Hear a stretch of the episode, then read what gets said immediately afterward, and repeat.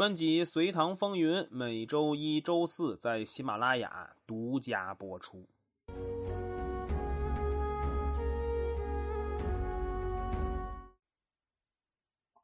杨素和杨约去世了，隋炀帝紧绷的神经稍微好一些了，但他认为该死的老臣还没死完，所以他把目光又转向了一个人，这个人就是隋文帝朝权力的核心人物高炯。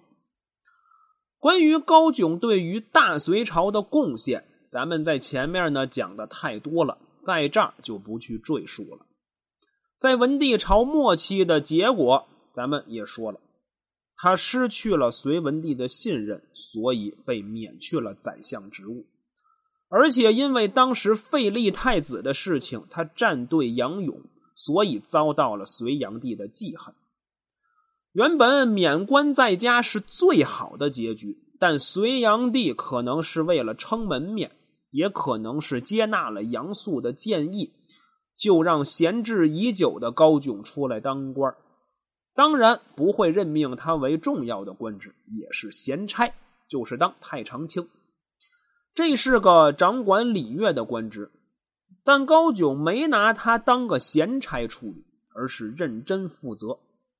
有一说一啊，老宰相这个兢兢业业的劲头，确实值得我们学习。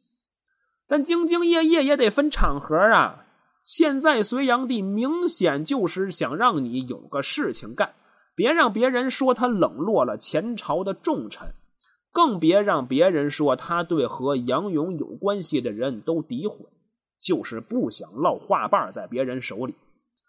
所以高炯当时最佳的处理办法，就是每天上班就说三句话，那就是是，好，可以。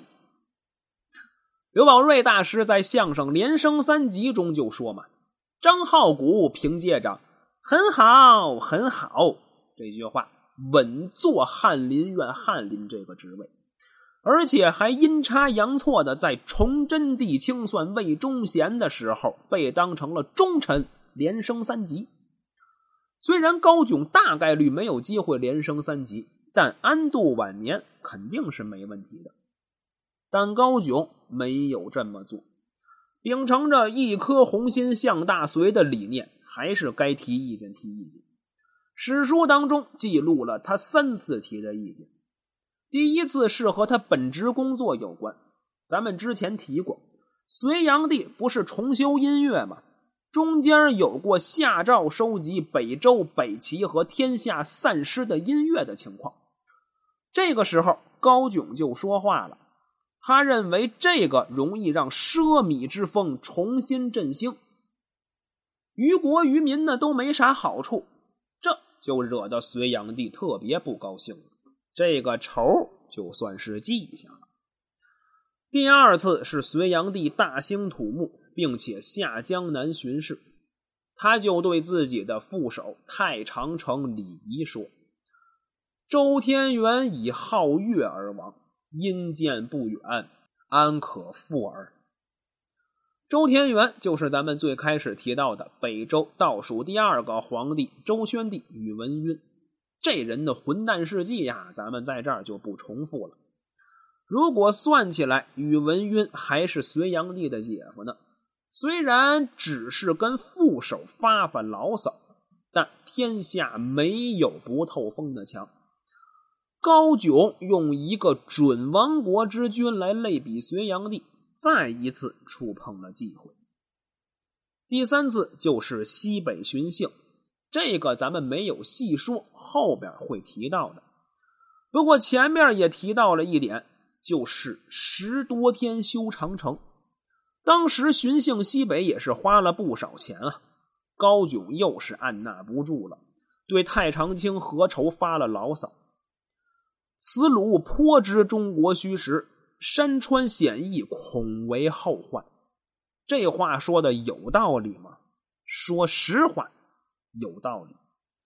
毕竟在当时，我们还有一下大防的观念，所以提防突厥那也是正常的。但当时隋炀帝是处在一片颂扬的声音当中，对于这种批评的声音很难接受。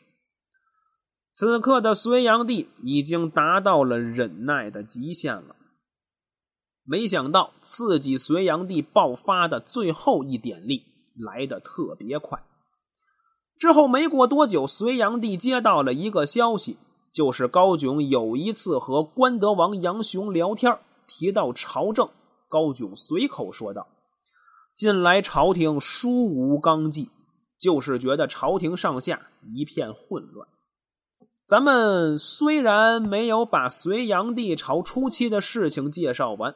但通过咱们前几期节目的描述，说朝廷上上下下一片混乱，似乎有些过分。高炯之所以有这种评论，是他在和文帝朝进行对比，尤其是平陈之前的文帝朝，那会儿最大的特点就是节俭，但现在呢，高炯是担心文帝打下的江山被毁了。所以才发出这种慨叹。但是，一朝天子一朝臣呀，隋炀帝能接受你这样品评朝政吗？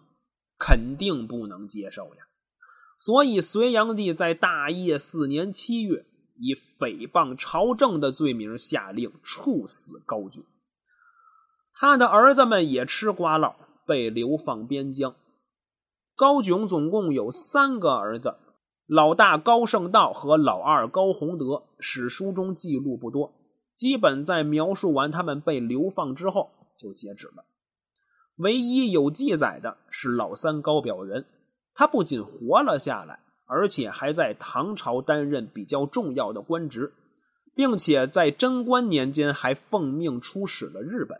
这个故事我们就等讲唐朝的时候再和您说。高炯被杀，当时天下称冤。后来唐太宗读到《隋书·高炯传》的时候，还对房玄龄等人说道：“炀帝无道，枉见诸夷，何尝不想见此人？”表达出对于高炯的欣赏，也慨叹高炯的结局。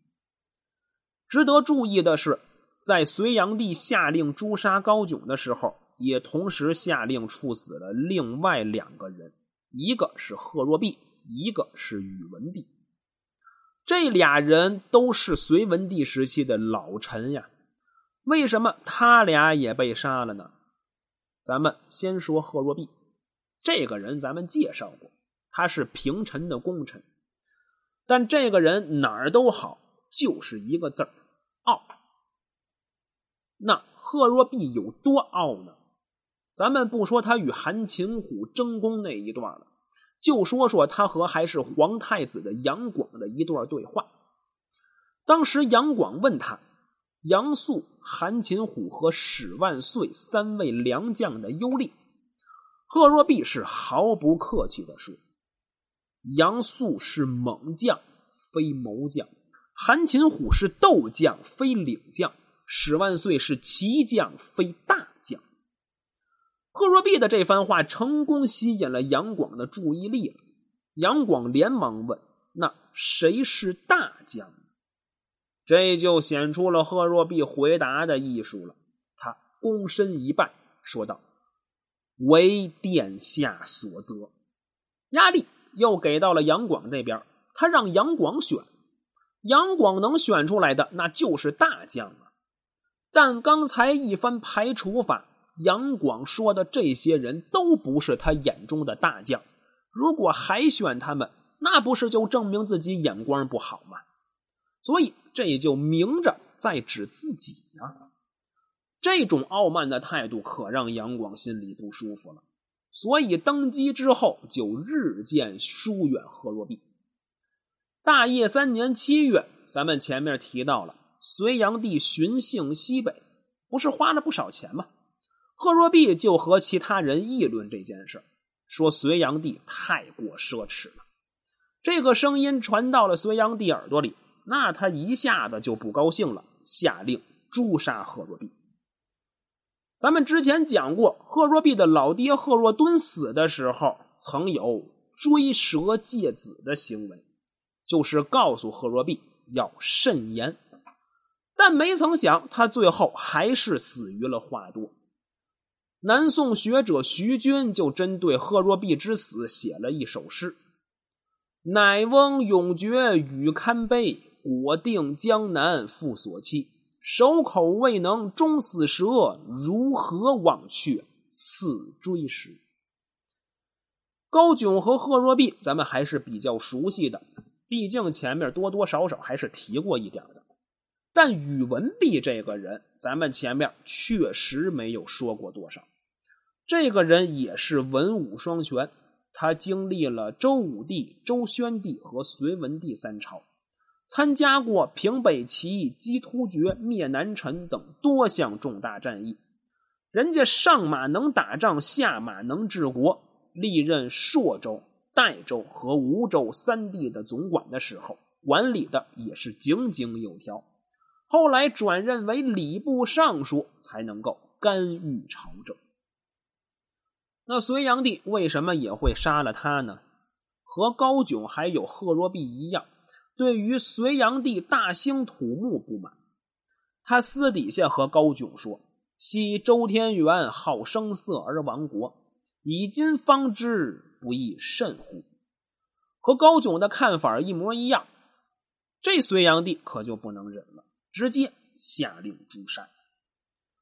从表面上看，高炯、贺若弼和宇文弼之死都是因为诽谤朝政，这就会让人认为是隋炀帝不能纳谏。唐高宗李治就曾经说到：“隋炀帝拒谏而亡。”但要是深入分析，似乎不是那么简单。